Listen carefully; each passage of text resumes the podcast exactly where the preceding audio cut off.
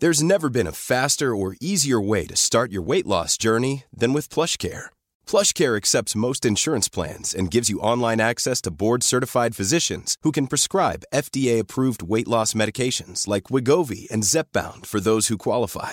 Take charge of your health and speak with a board-certified physician about a weight loss plan that's right for you. Get started today at plushcare.com slash weight loss. That's plushcare.com slash weight loss. plushcare.com slash weight loss.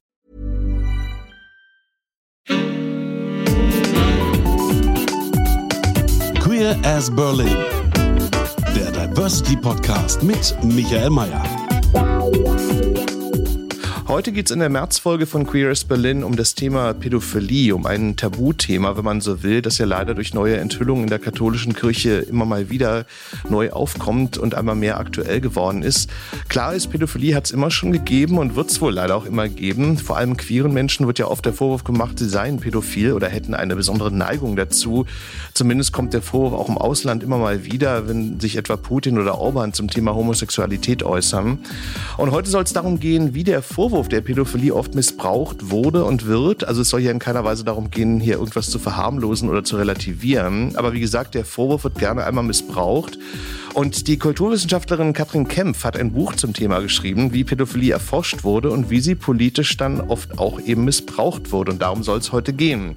Katrin Kempf ist heute zu Gast bei Queers Berlin. Hallo Katrin. Hallo, schön, dass ich da sein darf. Ähm, ja, ich würde gerne mal so anfangen. Ähm, wie bist denn du auf das Thema gekommen eigentlich? Also was hat dich daran interessiert? Also ich habe schon ganz lange zur Sexualitätsgeschichte immer gearbeitet und bin dann auf das Thema Pädophilie gestoßen, weil es in Kreuzberg im Künstlerhaus Bethanien, also im heutigen Kunstraum Bethanien, eine Ausstellung gab, wo es um sogenannte dunkle Seiten der Sexualität gehen sollte. Und da gab es einen riesigen Skandal, weil die Ausstellung als wahlweise pädophil, Pädophilie befördernd, Pädophilie anreizend etc. Ähm, skandalisiert wurde.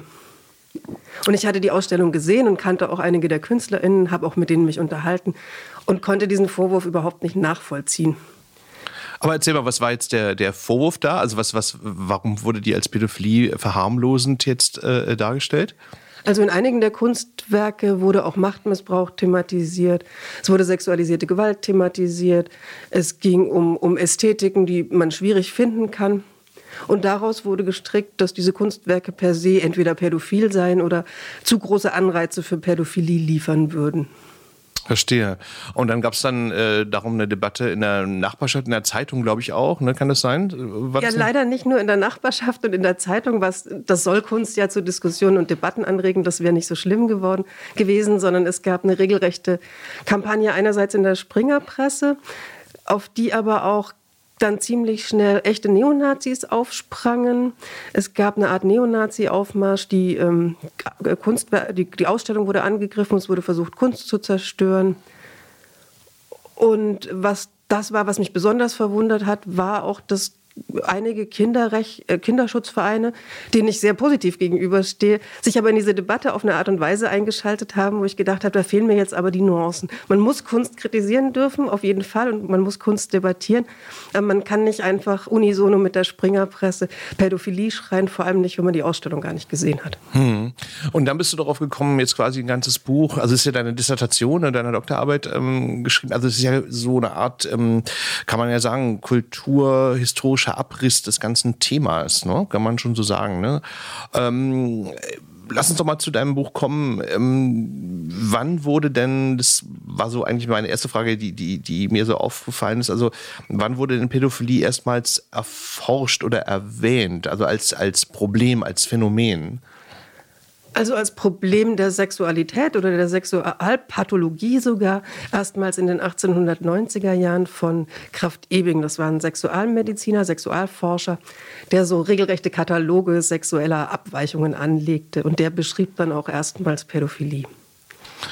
Und ähm, das wurde aber damals dann wie als, ja, wie wurde das dargestellt? Jetzt als geistige Krankheit, als gut, als abnorm wahrscheinlich sowieso, aber also er beschrieb das als sexuell abnorm, also als sexualpathologisch, also als, als krankheitswerter Zustand, der zwar selten sei, der, und das ist interessant für uns, glaube ich, der bei Homosexuellen nicht häufiger vorkomme als bei Heterosexuellen. Also er machte noch nicht diese klare Differenzierung ähm, ähm, in Altersgruppen, sondern entwickelte das erst.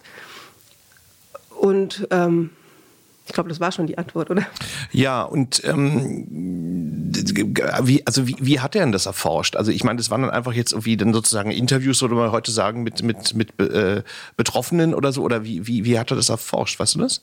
Also der sammelte sogenannte Fallstudien. Also die hatte er, fand er zum einen bei anderen Autoren, die zum Beispiel beschrieben, ja, ich habe einen Patienten, der, der hat ein unerklärliches Begehren, das sich auf Kinder richtet.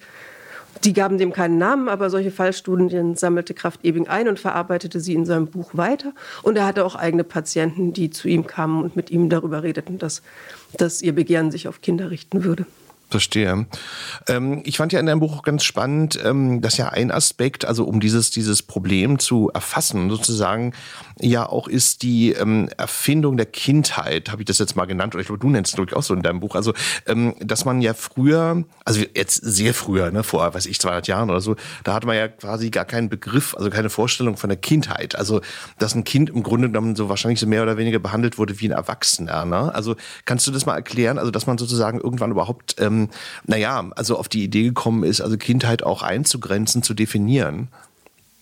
Ja, also es sind noch ein bisschen mehr als 300, äh, 200 Jahre, aber es geht darum, dass, dass das moderne Konzept von Kindheit, wie wir es jetzt kennen, dass Kindheit eine ganz spezielle Altersstufe ist, wo es spezielle Krankheiten, spezielle Tätigkeiten, spezielle Schutzrechte, spezielle Lebensbereiche gibt, die dem Kind zugeordnet werden.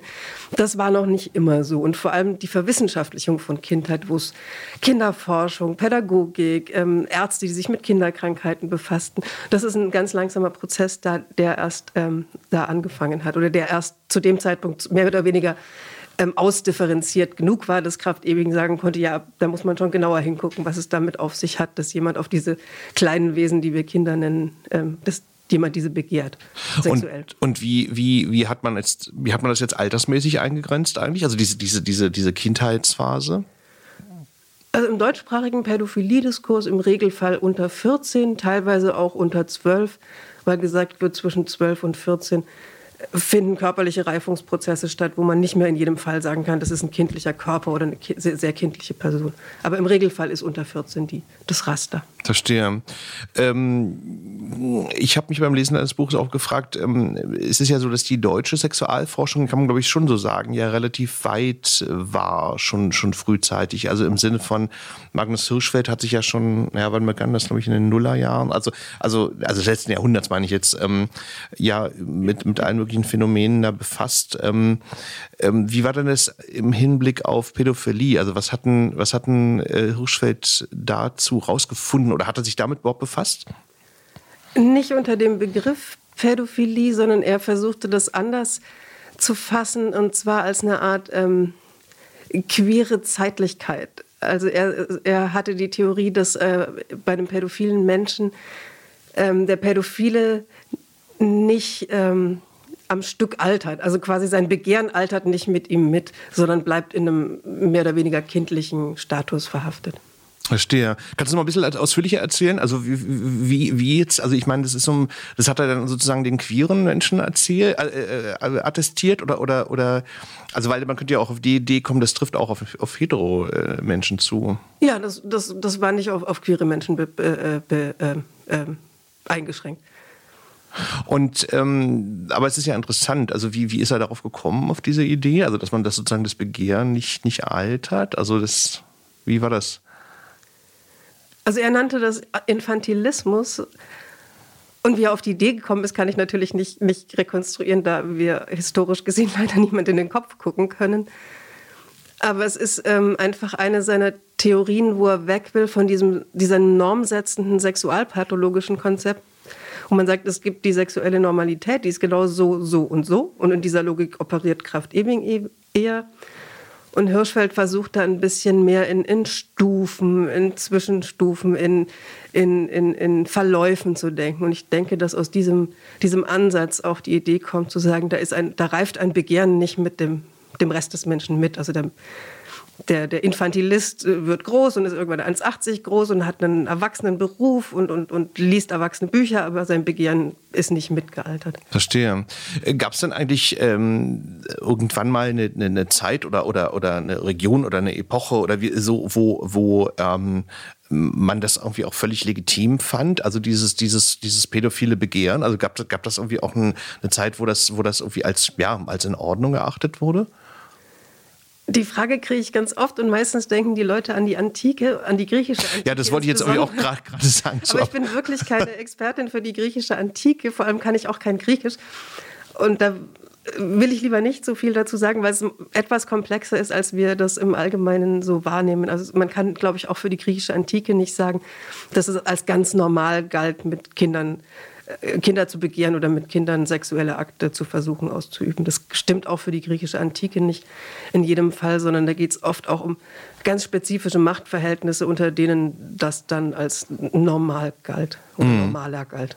Ja, gut, wobei es ja ohnehin so lange her ist, dass man das wahrscheinlich heute auch schwer, ja, schwer erforschen kann. Ne? So, also wird ja der Antike immer so unterstellt, ne? aber man kann es wahrscheinlich auch schwer, schwer erforschen heutzutage, oder? Wie siehst du das? Naja, es gibt ja Gott sei Dank einige Schriftquellen und Leute, die, die Altgriechisch gut lesen können, können damit schon arbeiten. Und da gibt es auch einige, aber nicht übermäßig viele Arbeiten mhm. dazu, die sich mit der sogenannten Päderastie unter den Griechen befassen. Mhm. Und war das jetzt die einzige Epoche, wo, wo das, naja, wo man das so annimmt, irgendwie, dass das irgendwie als legitim erachtet wurde? Oder gab es da auch noch andere Zeiten?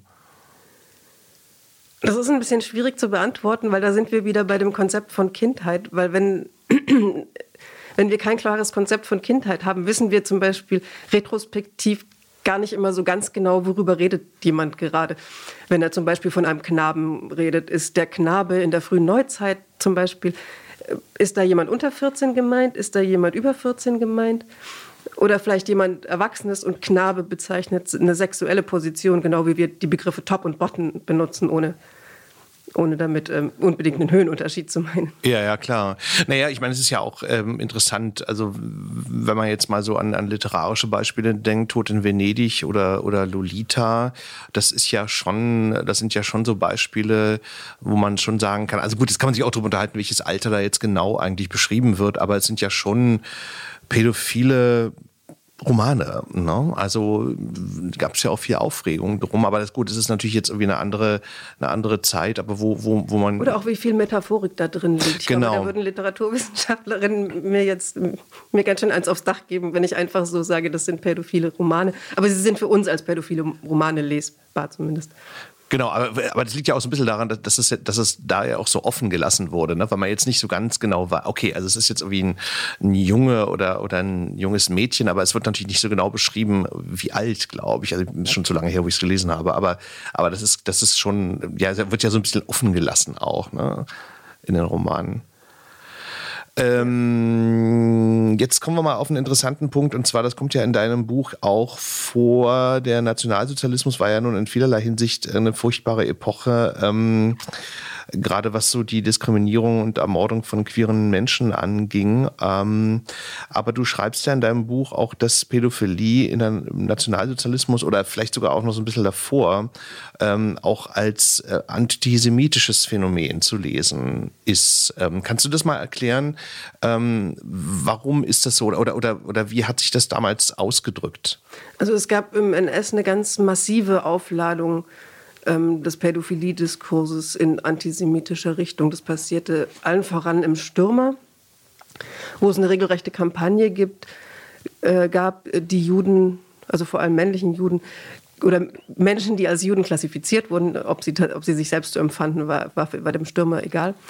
Ähm, denen wurde Pädophilie und sogenannte Kinderschändung unterstellt und das war richtig kampagnenartig und dahinter steckte auch eine regelrechte Verschwörungstheorie dass es quasi einen politischen Plan gäbe, die in Anführungsstrichen arische, deutsche, gesunde Jugend durch Übergriffe auf Kinder zu schädigen.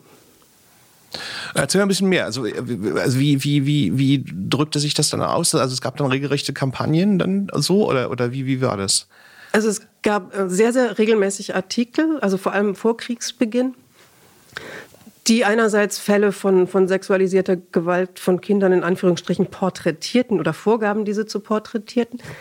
Dort teilweise auch die, die Angeschuldigten mit vollem Namen benannten, teilweise auch wurden Adressen veröffentlicht. Also da verstand sich der Stürmer als so eine Art Ermöglichungsraum von Gewalt. Also das ist, ich zitiere gerade Detlef Peukert, der diesen Begriff geprägt hat. Also der Stürmer versuchte dort mit diesem Thema auch Gewalt möglich zu machen und Leute auch zur Gewalt zu ermutigen. Also mit Gewalt meinst du jetzt äh, also, also Übergriffe auf queere Menschen oder nee oder, oder auf Juden? Auf, auf, Juden. auf Juden vor allem, auf Jüdinnen und Juden. Und ähm, war das eigentlich so, dass ähm, das jetzt einen expliziten ähm, queeren Zusammenhang hatte? Oder es, es, ging, es ging hauptsächlich um Antisemitismus in dem Fall, ne? So. Also ich meine, ich, ich nicht nicht ausschließlich, denn äh, als besonders skandalisierbar erwiesen sich schon ähm, Übergriffe von, von, von Männern auf, auf Jungs. Okay. Also die, die nahmen auch breiten Raum ein. Und zum Beispiel, wer parallel als jüdisch und als homosexuell klassifiziert beim NS hat, das, hatte, hatte wesentlich größere, also hatte wirklich kaum eine Chance, äh, dem KZ zu entgehen. Und ähm, war das eigentlich so, weil, weil ich meine, es gibt ja so eine, so eine Skandale ja heutzutage immer noch. Ähm, war das dann auch so ein, so, ein, so ein regelmäßiges Phänomen, was irgendwie in den, in den damaligen NS-Medien dann auch so ähm, porträtiert beschrieben wurde? So, oder, oder wie muss man sich das vorstellen? Also bis zum Kriegsbeginn, ja, gab es relativ regelmäßig solche Skandale oder vermeintliche Aufdeckungen von Kinderschänderringen. Mhm. Und ähm, wie, wie, weil das Phänomen ist ja interessant, ist das eigentlich gut erforscht? So? Diese Verknüpfung von, von, von Pädophilie-Diskurs und ja. Antisemitismus? Ja. Nicht so richtig gut bislang. Warum? Also da könnte mehr dran gearbeitet werden. Es gibt aber schon lange Forschung dazu, welche Rolle Sexualität im Antisemitismus spielt. Also das fängt bei George Mosse an. Christina von Braun hat dazu gearbeitet, Daniel Boyarin auch. Also dazu gibt es einiges, aber es ist nicht so gut erforscht, inwiefern im NS auch, auch ähm, Pädophilie instrumentalisiert wurde in antisemitischen Diskursen. Also was du jetzt gerade erwähnt hast, also das, da geht es dann eher so um, um, um äh, die Sexualität im NS-Staat allgemein jetzt so, was du meinst, oder? Nö, oder auch um Zuschreibungen an Jüdinnen und Juden, also dass, dass jüdischen Männern oft eine sogenannte Verweiblichung unterstellt wurde oder jüdischen Frauen eine besondere Triebhaftigkeit. Verstehe. Mhm. Ähm, ich fand ja ganz interessant, äh, das ist, hat jetzt nichts mit Pädophilie zu tun, aber ich hatte neulich mal hier eine Folge gemacht, da ging es um diesen Film Große Freiheit, was ein interessanter Film war insofern, weil mir gar nicht so klar war, dass so schwule Männer ja irgendwie nach dem NS-Staat, also die da eingesperrt wurden, ja fast schon nahtlos dann auch im Nachkriegsdeutschland dann auch im Gefängnis saßen. Ähm, ich komme jetzt nur deswegen darauf, weil, weil natürlich Homosexualität ja in den 50er Jahren nach dem Krieg ja auch kriminalisiert und unter Strafe gestellt wurde. Ähm, ich nehme an, was diesen Pädophilie-Diskurs angeht, äh, war das ja dann im Grunde gar kein Unterschied zum NS-Staat so, ne? Also ich meine, weil klar, es ist halt eine, eine, wurde halt als, also schon Homosexualität wurde ja als Krankheit im Grunde genommen dargestellt. Ne? Wobei es schon anders behandelt wurde. Also die antisemitische Aufladung war nicht mehr so präsent in den 50er Jahren. Und es gab eine sehr starke Verknüpfung von Homosexualität und Pädophilie in den 50er Jahren, in so einer gewissen, in so einem sexualfeindlichen Duktus. Kannst du mal ein bisschen mehr dazu erzählen? Gibt es da, gibt's da Beispiele dazu? Äh, äh, also wie das, wie das dargestellt wurde? Lass mich überlegen, mir fällt gerade kein so richtig gutes Beispiel. Also ich erinnere mich zum Beispiel, es ist ganz interessant, das kann man bei YouTube heute noch sehen, und zwar da, da gibt es so einen Film, also der, allerdings stammt das aus den USA, nicht aus Deutschland, da wird in den 50er Jahren, also vor Homosexual, Stotter, Homosexualität gewarnt, so rum, und ähm, dann wird da so beschrieben, wie so ein älterer Mann quasi ja, sich da irgendwie an so einen Jungen ranschmeißt und dann, ähm, ja, da gut Freund wird, so, ne, irgendwie. Und dann ist aber auch schon klar, also es wird nicht so ganz klar, wie, wie alt der Junge jetzt ist. Also ich weiß nicht genau, ich würde jetzt schätzen, naja, vielleicht 18, also keine Ahnung, aber jedenfalls, aber da wird auch so ganz deutlich so diese Verbindung von Homosexualität und Pädophilie so, so bildlich gezeigt halt, weil dieser Altersunterschied halt so, so, so äh, extrem ist. Also das fällt mir nur beim Thema 50 ja, doch, aber ja, das, das ist auch in Deutschland sehr dominant, dieses Bild des Homosexuellen als Verführers der Jugend. Und das zieht sich auch in die 50er Jahre durchaus aus dem NS rüber. Und, und wie gibt es da jetzt irgendwie Bücher, Filme oder gibt es da Beispiele für? Fällt dir da was ein? Aber gut, das hast du eben schon gesagt. Das die 50er sind nicht so ganz mein Spezialgebiet, weil mein Buch ja so aufgebaut ist, dass ich schlaglichtartig immer wieder rein und raus zoome aus unserer chronologischen Timeline, die wir versuchen ja abzubilden. Und die 50er streife ich nur ganz kurz und ich, ich werde ja dann etwas sportlicher in den 60ern. Ja, genau. Da wollte ich mich jetzt zu kommen. Ähm, was ja interessant ist, also 1969 wurde Homosexualität ja, ja entkriminalisiert. Ähm, und wie wir ja nur alle wissen, waren ja in den 70ern, äh, also war das ja gewissermaßen, also das Jahrzehnt der, der sexuellen Befreiung. Ähm, und äh, das ist ja ganz spannend, weil es ja dann in den 70er Jahren, das waren ja auch so Debatten, die immer mal wieder in den Zeitungen geführt wurden. Also den Grünen oder oder sagen wir mal nicht den Grünen, aber aber so es gab ja dann so Gruppen, die so im grünen Umfeld, sagen wir mal so, sich bemüht haben, äh, Pädophilie zu entkriminalisieren. Ähm, also das so als was ganz Normales zu zu ja betrachten oder oder darzustellen. Kannst du dazu mal so ein bisschen erzählen, wie wie kam das? Also es ist ja sicherlich in diesem Zusammenhang von dieser dieser sexuellen Revolution zu sehen oder sexuellen Befreiung. Lass uns den Sprung, den wir gerade gemacht haben, noch ein bisschen präzisieren, weil wir können nicht sagen, dass Homosexualität schon in den 60er, frühen 70er Jahren entkriminalisiert wurde, weil der 175er blieb ja. Das stimmt. Das sollten wir, das sollten wir hier in dieser Sendung das stimmt, Das stimmt, Aber 1969 wurde der Paragraph also entschärft. Entschärft. entschärft. Das stimmt. Was, was anderes. Nee, richtiger Hinweis. 73 nochmal entschärft, stimmt. aber noch nicht genug entschärft. Stimmt, du hast völlig recht. Nicht, da muss man präzise sein, das stimmt. Lass ja. uns nicht die Leute, die den 175er ja. abgekriegt haben, bis in die 90er Stimmt, absolut richtig. Ja, ja, richtiger Hinweis. Genau, genau aber jetzt zu, zu, zu der Frage. Also, äh, äh, wie, wie war das? Also wie, wie muss man sich das vorstellen? Also was wurde da jetzt irgendwie so gefordert oder wie wurde das dargestellt in, in den 70ern? Also man muss da auch noch mal kurz in die 60er und in die Auseinandersetzung der 68er mit dem NS gehen. Und da findet man heraus, dass ganz viel in dieser Auseinandersetzung auch damit, auch mit Sexualität zu tun hatte. Also dass es so Thesen gab, die ich spitze jetzt sehr stark zu und die waren damals auch manchmal etwas zugespitzt. Also dass die Wurzel des Faschismus zum Beispiel in der Sexualunterdrückung liegen würde. Deswegen hatten viele der 68er natürlich großes Interesse an der Sexualbefreiung, weil in ihrer Aufarbeitung des NS wollten sie natürlich das Wiedererstarken des Faschismus verhindern. Deswegen waren sie so obsessiv, auch was Sexualität angeht teilweise. Und vor diesem Hintergrund können dann so Debatten entstehen, wie weit geht man denn mit der Sexualbefreiung? Wer muss denn befreit werden? Und es war natürlich auch nicht nur unlogisch zu sagen, auch das Kind muss befreit werden. Wir leben da ja in einer Zeit, wo ein Kind im Idealfall noch nicht mal unanieren darf. Also auch nicht alleine nachts im eigenen Bett, sondern am besten die Hände auf der Bettdecke haben muss. Also war erstmal die Idee, auch diese kindliche Sexualität zu befreien, auch nicht unlogisch und auch gar nicht so doof. Aber es bot natürlich Anknüpfungspunkt für Leute, die dann sagen konnten, ja, wir wollen die kindliche Sexualität aber zu unseren eigenen Zwecken mit befreien. Verstehe. Und ähm, ich habe da auch so ein paar Artikel mal so drüber gelesen. Es ist ja ganz spannend. Da sind ja wohl, naja, so, so habe ich mir das irgendwie erklärt. Also so, so auch so Texte erschienen, die ja aus heutiger Sicht ja unglaublich sind. Also was da irgendwie so gefordert wurde oder wie das dargestellt wurde. Ähm, wie, wie siehst du das aus heutiger Zeit? Also auf, mit heutigem Blick, so was da so teilweise publiziert wurde, gefordert wurde? Also es ist einfach ein sehr gutes Beispiel dafür, dass die Leute sich, und das zieht sich teilweise ja bis heute durch, nur sehr, sehr wenig Augenmerk auf die Position von Kindern gelegt haben. Also es zieht sich durch diese Texte von damals ja durchaus sehr deutlich durch, dass da einfach immer nur äh, behauptet wird, die Kinder würden keinen Schaden nehmen, aber es gibt jetzt keine nach wissenschaftlichen Standards durchgeführten Interviewreihen mit Kindern. Überhaupt nicht. Es gibt ganz obskure Studien, wo teilweise Kinder, die in in Anführungsstrichen Beziehungen mit Pädos lebten, in Anwesenheit der Pädos befragt wurden, wo natürlich kein Kind offen sprechen kann. Also es ist eine völlig unwissenschaftliche Herangehensweise.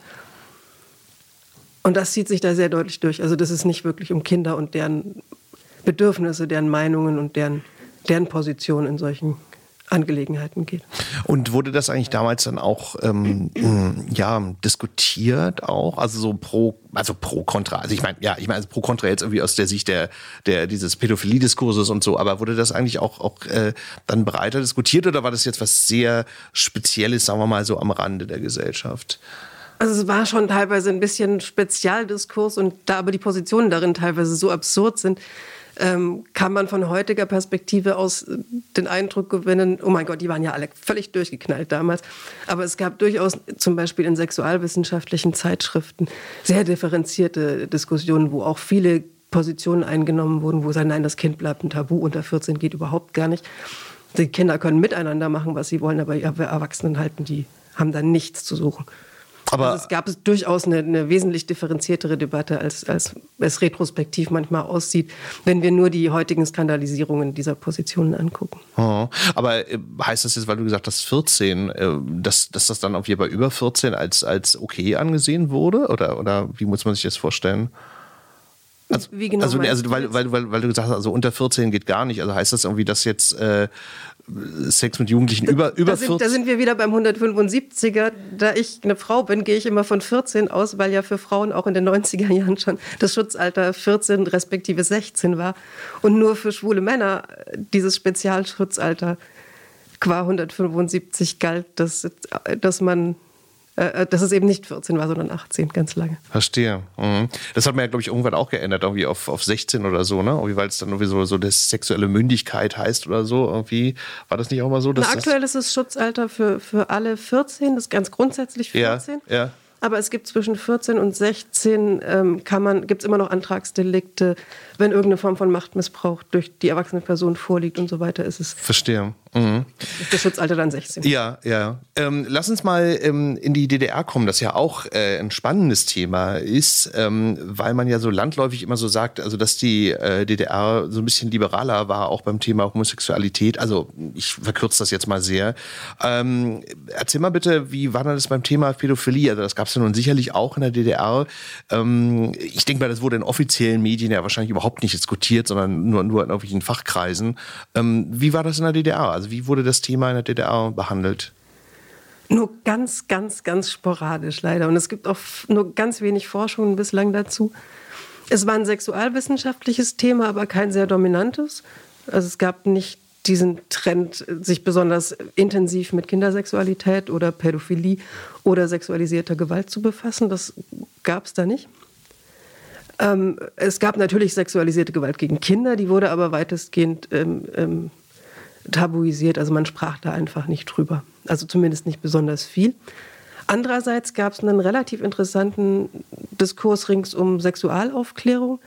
Und dazu gibt es dann auch in populären Zeitschriften immer wieder mal Artikel, wo auch gesagt wird, nee, das sei der beste Schutz gegen sexualisierte Gewalt, sei Sexualaufklärung der Kinder. Dann können die sich zum einen wehren, zum anderen wissen sie, wenn jemand was Komisches von ihnen will.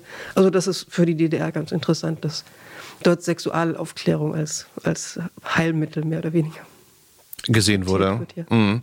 Und ähm, aber es gab jetzt irgendwie keine, also würdest du sagen, dass es so eine gesonderte ja, gesonderte Sichtweise da auf dieses Phänomen gab in der DDR, so, also dass man das irgendwie anders behandelt, gesehen hat? Oder? Also besonders in den frühen Jahren in der DDR gab es schon die Idee, dass der Sozialismus mehr oder weniger sämtliche Verbrechen heile, dass, dass solche Übergriffe einfach nicht mit einer sozialistischen Persönlichkeitsentwicklung in Einklang zu bringen seien und dass ein vollentwickelter Sozialismus also quasi die Lösung für derartige Probleme sei. Wer im Sozialismus sozialisiert sei, werde nicht übergriffig auf Kinder. Das war schnell nicht mehr haltbar, weil es gab eine ziemlich spektakuläre äh, ähm, Sexualmordgeschichte an Kindern und die dann aber auch wieder tabuisiert wurde, da man ähm, diesen Diskurs nicht brauchen konnte und sexuelle Abweichung eher dem Westen zuschrieb. Mhm. Ja, wie ja Kriminalität sowieso in der DDR ja, ja kaum, kaum berichtet wurde und auch sexuelle, also kriminelle Akte ja, ja wahrscheinlich auch kaum berichtet wurden, nehme ich mal an. Ne? So. Und es muss ein wirklich sehr tief sitzendes Tabu gewesen sein, weil es gibt aus den 90er Jahren, ein, 90er Jahren einige Berichte von Feministinnen, die wirklich unisono sagen, ja noch nicht mal wir unter Feministinnen haben da besonders viel drüber geredet. Das war einfach nichts, was man miteinander besprochen hat an vielen Orten, auch an Orten, wo man gemeinhin annehmen würde, dass es Thema sei. Hm. Äh, aber es ist ja direkt auch ein gutes Stichwort. Ähm, es ist ja wahrscheinlich ganz schwer herauszufinden, aber kann man eigentlich so dieses, dieses Phänomen irgendwo mal auf, auf eine Ziffer bringen? Also wie häufig kommt das vor? Ich, ich habe irgendwie bei der Recherche mal so eine Zahl gefunden, ähm, dass man jetzt sagt, aber das ist natürlich auch ganz, ganz schwierig, weil es einfach so verallgemeinert ist, dass irgendwie vier Prozent der Männer äh, homosexuell, vier Prozent der Männer pädophile Neigungen haben, so, ne? Aber da ist quasi ja alles äh, mit drin, ähm, also jetzt nicht auf queere Menschen beschränkt, sondern, sondern auf, ähm, ja, also alle Männer sozusagen. Ähm, und ich habe mich gefragt, gibt es da eigentlich konkretere Zahlen zu? Also wie, wie, wie häufig taucht das Phänomen überhaupt auf? Also ich bin Diskursanalytikerin, ich gucke mir eher an, wie solche Zahlen produziert werden. Also ich kann nicht wirklich Zahlen liefern und ja, ja, aber trotzdem, aber für, für dich ja sicherlich auch interessant, irgendwie, also wenigstens mal zu rezipieren, so, so nach dem Motto, gibt es überhaupt Zahlen zu, ne? Also das meinte ich jetzt eher. Also, also es gibt Überlegungen aus der Sexualwissenschaft, die sagen, dass von den äh, sexualisierten Gewaltakten an Kindern mit größter Wahrscheinlichkeit nur ungefähr die Hälfte von Leuten, die für eine sexualwissenschaftliche Pädophilie-Diagnose in Frage kämen, begangen wird. Alle anderen äh, sexualisierten Gewalttaten an Kindern werden nicht von Leuten begangen, die sexualwissenschaftlich als pädophil zu beschreiben wären. Okay, und das, das, und was meint das jetzt genau? Also das meint jetzt irgendwie, dass die Kinder schon ein bisschen älter sind? Oder nee, was meint das jetzt genau eigentlich? Das meint ganz genau, dass ähm, ähm, für Sexualwissenschaftler ist, ist nicht jede Person, die Kinder begehrt oder, oder Übergriffe auf Kinder begeht, notwendigerweise pädophil. Pädophil ist sexualwissenschaftlich so, ja. nur eine Person, äh, die dauerhaft, langanhaltend Kinder begehrt. Verstehe. Und rein ähm, diagnostisch ist es noch ein bisschen kompliziert, nee, das, aber ich verkürze für das uns, glaub, ich, das, das, das glaube ich sofort. Aber wie ist denn das überhaupt? Also ist denn ähm, die, die, die Bewertung ähm, ist ja lange Zeit äh, also geistige Krankheit gewesen, glaube ich. Ich meine, was ja auf Homosexualität allgemein ja auch galt. Ähm, wie, wie wird das auch heute eigentlich eingeordnet. So, also ich meine, gut, nun haben wir auf der einen Seite das Juristische, dass es halt als Verbrechen gesehen wird, sowieso. Aber wie wird denn das heute eigentlich ähm, so aus der sexualwissenschaftlichen, medizinischen äh, Warte gesehen? Da wird es ein bisschen komplex, weil es, also für die Sexualwissenschaft gibt es mehr oder weniger zwei Formen von Pädophilie, nämlich einmal eine, die weder ähm, der pädophilen Person noch ähm, den Personen, mit denen der die pädophile Kontakt hat, Probleme verursacht dann ist es mehr oder weniger nichts weiter als eine sexuelle Orientierung für, für die Sexualwissenschaft. Also das heißt in dem Fall, dass die Person keine Taten gegenüber Kindern äh, begeht. Und der andere Fall wäre, wenn, wenn die Pädophilie schwerwiegende Einschränkungen im Leben der pädophilen Person äh, verursacht oder die äh, Person Taten begeht, dann zählt es immer noch als, als äh, mehr oder weniger sexualpathologisch. Verstehe. Vereinfachend formuliert. Hm. Na, es ist ja auch ganz spannend. Es gibt ja auch seit etlichen Jahren dieses Projekt hier in Berlin, kein Täter werden. Ähm, ich habe mal mit jemandem gesprochen, ähm, der da mitarbeitet oder mitgearbeitet hat und der hat dann auch ganz offen gesagt, naja gut, okay, also die Erfolgsquote ist jetzt auch, äh, sagen wir mal, begrenzt. Ne? Man kann das ja jetzt irgendwie auch jetzt ein bisschen schwer nachvollziehen dann so, aber immerhin gibt es so eine Angebote. Das, das fand ich ja schon mal schon mal gut, ne? dass man sich da irgendwie auch sozusagen im Vorfeld schon mal schon mal drum kümmert, bevor was passiert. Ne? So ähm, hast du mit denen auch gesprochen eigentlich für dein Buch? Also ich habe keine Interviews geführt, aber ich kenne deren Materialien sehr gut und habe auch viel ähm, ähm, davon gelesen und mitanalysiert. Und es gibt aber einen interessanten Forscher, Volker Brodersen, der vor allem zu kein Täter werden auch, auch mitforscht und da, glaube ich, auch Interviews führt. Und ich hoffe, sein Buch kommt bald raus. Der kann dazu wesentlich mehr sagen als ich. Und ja, natürlich muss es Anlaufstellen geben, aber ich habe, glaube ich, auch mit der Person gesprochen, mit der du vielleicht gesprochen hast. Und da war schon die Ansage, naja, so viel können, wir können nicht sagen, wir sind ein brillanter Erfolg in der Verhinderung von sexualisierter Gewalt gegen Kinder. Ja, ja. Ja, gut, es ist, es ist wahrscheinlich auch einfach äh, unglaublich schwer. Ne? Also es ist natürlich auch ein ganz diffiziler Bereich, so habe ich mir das vorgestellt, als, als, als er das erzählt hat. So, ne? Also ähm und als Feministin würde ich auch sagen, ob das allein mit Täter oder potenzieller Täter zentrierter Arbeit gelingen kann, ist schon auch eine wichtige Frage, weil ich glaube, da muss sich schon gesamtgesellschaftlich sehr, sehr viel ändern, damit ähm, Kindern nicht mehr in dem Ausmaß Übergriffen ausgesetzt sind, wie sie es heute offensichtlich sind. Absolut, ja, ja, klar. Ja, das ist ja, ist ja ohnehin die Frage, ne? Also wie, wie, wie man Kinder allgemein auch besser schützen kann in der Gesellschaft. Ne? Also bezieht sich ja nicht nur auf diesen, dieses Thema, sondern ähm, aber ich wollte dich gerne noch fragen, und zwar, weil wir jetzt gerade an dem Punkt sind, ähm, es ist ja sicherlich so, dass überproportional viele Männer ja äh, da, da straffällig werden. Ähm, gibt es da eigentlich auch Frauen? Also gibt es da eigentlich auch so im, im feministischen Diskurs da irgendwie ja, Debatten zu? Also es kommt jetzt sicherlich sehr, sehr, sehr viel seltener vor, ne? aber ähm, gibt es da eigentlich auch Debatten dazu? Du meinst das Debatten über Pädophilie unter Frauen? Ja, genau, genau.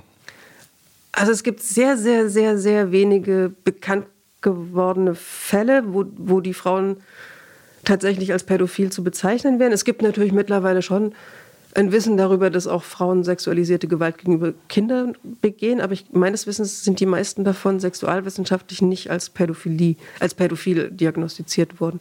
Mhm. Und was glaubst du, warum, warum das so ist? Also weil man den, weil es nicht so viel Forschung dazu gibt oder, oder warum ist das so? Also eins mag daran liegen, dass der dass ähm, vielleicht auch die Wurzeln des Pädophilie-Diskurses eher darin liegen, ähm, bürgerliche Männlichkeit ähm, zu, zu stabilisieren auch. Und es da ziemlich schnell nicht mehr um Frauen ging. Also Kraft Ebing suchte auch noch Frauen, als er damals Pädophilie versuchte ähm, festzuklopfen als Diagnose. Fand auch einige, aber relativ wenige. Also er glaubt zwar noch, das fände unter Frauen auch durchaus statt, aber im Laufe des ähm, ähm, der letzten Jahre des 19. und im 20. Jahrhundert gab es einfach immer weniger Fälle, wo sexualwissenschaftlich gesagt wurde, dass eine Frau passt in dieses Diagnoseraster rein. Mhm. Ja, kann man sich auch vorstellen. Ne? Ja, ja, es, also es geht dann schon, schon stark einfach so um die ja, Männlichkeit oder um, um männliche Sexualität. Auch bürgerlich-männliche ne? Triebkontrolle und ihr Scheitern ist da zu Anfang noch ein ganz großer Punkt. Ja, ja. Ähm, ich danke dir sehr, dass du da warst. Wir sind schon fast am Ende. Ich würde dich gerne am Schluss noch ähm, nach zwei Punkten fragen. Und zwar, weil ich habe es am Anfang gesagt, es ist ja immer wieder so, also im, im Ausland äh, vor allem, aber immerhin, man muss es ja auch wahrnehmen. Also Putin, Orban und andere, also die vermischen ja dann Pädophilie auch äh, und Homosexualität ganz gezielt, äh, absichtsvoll, äh, um queere Menschen einfach zu diskriminieren. Ähm, würdest du sagen, das ist einfach auch so ein, ja, so ein Zeichen für, für also eine, eine ja, nicht so ausdifferenzierte Debatte über Sexualität in diesen Gesellschaften? Also ich habe mich das gefragt. Also das ist ja irgendwie auch, weil so eine Sätze würden ja irgendwie in anderen Ländern ja den Politikern um die Ohren gehauen werden, aber da geht das halt noch. Ach, ich ähm, würde das gar nicht so weit wegschieben unbedingt. Das hatten wir vor ein paar Jahren im Umfeld dieser Bildungsplan-Diskussion und in den Debatten um Sexualaufklärung an Schulen passierte das ganz massiv, dass Pädophil, also das, das, also überhaupt Sexualaufklärung an sich als eine Vorbereitung für, für Übergriffe von Pädophilen thematisiert wurde. Auch im Umfeld der AfD, auch im Umfeld von CDU, CSU gab es auch ganz massive Angriffe, zum Beispiel gegenüber Gender Studies und Queer Studies, wo gesagt würde, dass sein, die seien irgendwie daran beteiligt, die Jugend zu verführen und wollten die Jugend queer machen oder eventuell sogar auf Pädophilie vorbereiten oder sie früh sexualisieren, in Anführungsstrichen. Also das ist nicht nur in, in weiter Ferne zu finden, das gibt es hier auch. Und ich denke, dass es gerade aktuell auch in, in so transfeindlichen Diskursen verstärkt eine Rolle spielt, dass gesagt wird, ja nee, wenn wir, wenn wir Trans-Leute integrieren wollen, dann müssen wir als nächstes auch Pädophilie integrieren. Also in so einer Domino-Logik und einfach als Diskriminierungsversuch, einfach als, hm. als Diffamierung von Transfrauen vor allem. Hm. Ich habe da noch gar nicht so drüber, drüber nachgedacht, aber, aber du, hast recht, ich glaube, weil, weil immer so, die, so alles in einen Topf geschmissen wird. Ich glaube, es wird manchmal nicht so ganz so deutlich gesagt oder so, aber es hat dann halt immer so einen bestimmten äh, Duktus, ne? dass man dann so, so ähm, also einfach absichtsvoll dann so alles in einen, einen Topf wirft. Ne? Ja, oder dass so, so, so unter vermeintlichem Jugendschutz gesagt wird, wir müssen Jugendliche vor irgendeiner herbeifantasierten Translobby schützen, was einfach eine Verschwörungstheorie ist, die analog zu Verschwörungstheorien über pädophile Verschwörungen gebaut ist.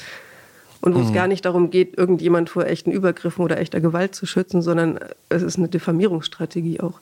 Naja, vor allem das Absurde finde ich auch an diesem, diesem Vorwurf der Translobby auch so, so ich meine, allein das Wort schon, ne? aber, aber äh, wo ich mal denke, es, es steht ja jedem oder jeder zu, äh, also deine persönliche Form der Sexualität und wie du dich definierst, äh, äh, also dein Leben zu leben, also wo man das Gefühl hat, irgendwie die Leute werden jetzt gedrängt, irgendwie ihr Geschlecht zu ändern oder so, also, also wirklich absurde Diskurse, die da geführt, aber das ist ja auch irgendwie interessant, ne? Also, dass das natürlich auch ganz absichtsvoll gemacht wird, ne? Irgendwie, also weil es um dieses natürlich schon darum geht, die Leute zu diskriminieren einfach, ne? So. Ähm, aber und jetzt, Anschlussfähigkeiten zu kriegen. Genau. Das ist diese alte Strategie auch, dass, dass, dass über sowas Anschlussfähigkeiten und auch Gewaltnormalisierungen passieren können, weil wer will nicht Kinder schützen? Ja, um Gottes Willen, also ich und so weiter. Klar. So die Logik. Ja, ja, ja. Aber jetzt müssen wir, wo wir schon an dem Punkt sind, am Schluss trotzdem auch nochmal über die katholische Kirche natürlich sprechen. Also, weil das ist ja leider Gottes so, dass das immer noch ein aktuelles Thema ist und äh, ich fürchte ja auch noch lange nicht vorbei, ne? weil, weil ich, ich denke, es gibt wahrscheinlich in der katholischen Kirche bis zum heutigen Tag Übergriffe auf äh, äh Minderjährige. Also vielleicht auch weniger als früher, aber nichtsdestotrotz, mal jetzt ganz allgemein allgemein gefragt, wie erlebst du diesen, diesen, diese Debatte jetzt darum? Also da, da, da sind ja auch dann so, ja, manchmal in manchen Berichten irgendwie so, so, weiß ich nicht, so diskriminierende, verallgemeinerte Untertöne, habe ich so den Eindruck. Es kriegt ganz schnell mal eine, eine, eine, auch eine homofeindliche Schlagseite. Aber andererseits, was ich zuerst gedacht habe, als jetzt vor, vor ein paar Jahren die Diskussion endlich wieder ein bisschen lauter wurde, dachte ich an, an, an Sinead O'Connor in den 90er Jahren zurück und dachte, meine Fresse, wenn man damals dieser Frau zugehört hätte und nicht gesagt hätte, die ist hysterisch und verrückt, wie viele Kinder hätten dann nicht diese Sorte Horror erleben müssen? Weil ihr ging es ja damals auch schon um Machtmissbrauch und Gewalt in der katholischen Kirche. Als sie Interessant, dieses Papstfoto zerrissen hat. Ach stimmt, ja. Es hatte ja alles einen Grund. Es war ja nicht nur so eine punkige Attitüde, so Religion ist blöd, sondern das hatte ja einen ganz soliden Hintergrund ja. von Gewaltverhältnissen in der Kirche. Weil sie selbst einfach auch, glaube ich, auch Opfer war. Ne? Meines Wissens ja. Ja. ja, interessant, dass du das sagst. Das ist schon so lange, schon so lange her. Ne? Aber man, man wünscht sich das auch, ne? dass, dass, dass so wie mal so Prominente da irgendwie auch aufstehen und sagen, okay, also wir diskriminieren jetzt nicht irgendwie katholische Gläubige, aber wir, wir wollen schon einfach mal grundsätzlich, dass sich da auch, auch in dem Punkt in der Kirche was ändert. Ne? Also man hat auch mal, dass auch jemand mal Klartext redet. Richtig. Ja. Die katholische Kirche wird aus diesem Scheiß nicht rauskommen, wenn sie nicht quasi mehr oder weniger an die Sakramente herangehen, weil sie sind einfach die perfekte Institution, um alle möglichen Arten von Machtmissbrauch und Gewalt naja, zu institutionalisieren, weil sie haben einerseits die Beichte, also es gibt eine Person, die alle Geheimnisse einer kleinen Gruppe bei sich versammeln darf. Die Person ist gleichzeitig noch mehr oder weniger der direkte Draht zu Gott. Ich hoffe, die Theologen hören nicht mit, ich formuliere das bestimmt sehr schnell. Ja, ist ja so, ja, ja, klar. Und die Person ist gleichzeitig auch noch für die Seelsorge auch gegenüber Kindern und Jugendlichen zuständig. Und, und es ist zu 95 Prozent. Genau, genau. Und es ist natürlich total männlich dominiert und auch noch dazu. Ne? Frauen spielen da kaum eine Rolle. Ne? So ja, wobei es auch sehr viel, viel Gewaltgeschichten über Nonnen gibt, meines Wissens. Also vor allem auch Schläge, aber auch Gewalt an Nonnen, also beides. Ja, stimmt, ja, ja. Also da muss sich wirklich eine Menge, eine Menge ändern. Und wie gesagt, ich fürchte auch, das, das wird jetzt auch nicht der, die letzte Skandalgeschichte auch sein, ne? weil es einfach, glaube ich, immer noch, äh, genau das, was du gerade eben gesagt hast, also immer noch passiert. Ne? Und das, das ist so unangenehm. Ne? Also dass man dann denkt, es kommt dann immer wieder so, so, so raus und dann wird das irgendwie auch queeren Menschen so allgemein attestiert. Ich hoffe auch, dass es dazu führt, dass sich auch andere Institutionen mal ihre internen Machtverhältnisse angucken. Hm. Welche hast Beispiel, du da? Naja, die bürgerliche Familie ist ja auch so als, als Raum des extremsten Privaten geschaffen, was natürlich auch Gewalt begünstigt, wenn es so ein absolutes Innen und so ein absolutes Außen gibt. Und was der Papa abends auch nur anhat, geht draußen niemanden mehr an und so weiter. Mhm. Diese Geheimnisträger-Geschichten gibt es ja auch in der Konstruktion der bürgerlichen Familie ganz deutlich. Und ja, zumal ja sexualisierte Gewalt an Kindern ja, ja auch ganz häufig in der Familie oder mit dem Onkel oder wie auch immer dann irgendwie passiert. Ne? Das, ja. das ist das ja auch so ein paar. Also auch an erwachsenen Frauen. Auch an erwachsenen Frauen natürlich, ja, ja, klar, nicht zu vergessen, ja klar. Kathrin, das war ganz spannend. Ich danke dir sehr für deine Zeit, auch wenn wir natürlich jetzt so dein Buch nur gestreift haben, so in seiner ganzen Komplexität, äh, muss man ja auch mal sagen an der Stelle. Aber ich sag trotzdem, wer da stärker da einsteigen will, also das Buch heißt Katrin Kempf, Pädophilie, eine queer-theoretische Perspektive. Erschienen ist es im Transkript Verlag für 38 Euro. Ähm, also ich kann es empfehlen. Es ist natürlich harter Stoff, das muss man natürlich auch sagen. Ne? Das ist natürlich jetzt irgendwie auch so, ähm, ja, also jetzt nicht so, was man eben mal so wegliest oder so, aber ich fand es unglaublich spannend, das mal zu lesen in seinen, in seinen ganzen Aspekten. So, also insofern ist es schon eine, eine Leseempfehlung. Und darf ich noch den Titel korrigieren? Ja, heißt, okay. Es heißt Pädophilie, eine Diskursgeschichte. Es sind auch queer-theoretische Perspektiven drin, aber es ist keine, keine reine Queer-Theory. Ach so, Entschuldigung. Da, okay. Aber vielen Dank, okay. dass ich da sein durfte. Okay. Queer-theoretisch klang das wahrscheinlich für mich jetzt irgendwie besser oder so. Aber gut, dass du es korrigiert hast. Okay. Katrin, vielen Dank, dass du da warst. Ja, danke schön. Dankeschön. Bis, bis dann. Tschüss. Queer as Berlin. Der Diversity Podcast mit Michael Mayer.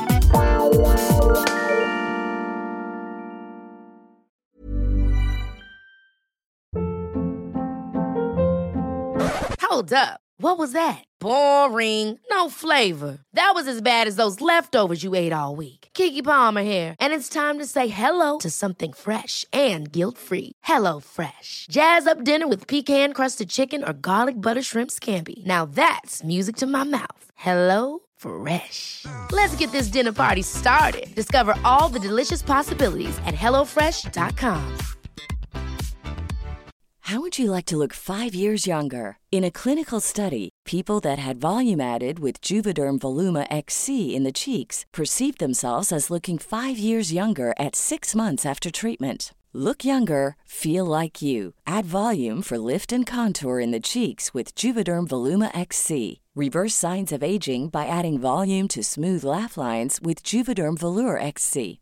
For important safety information and to find a licensed specialist, visit juvederm.com. That's J U V E D E R M.com. Not for people with severe allergic reactions, allergies to lidocaine, or the proteins used in Juvederm. Common side effects include injection site redness, swelling, pain, tenderness, firmness, lumps, bumps, bruising, discoloration, or itching. There's a risk of unintentional injection into a blood vessel, which can cause vision abnormalities, blindness, stroke, temporary scabs, or scarring. Talk to a licensed specialist to find out if it's right for you.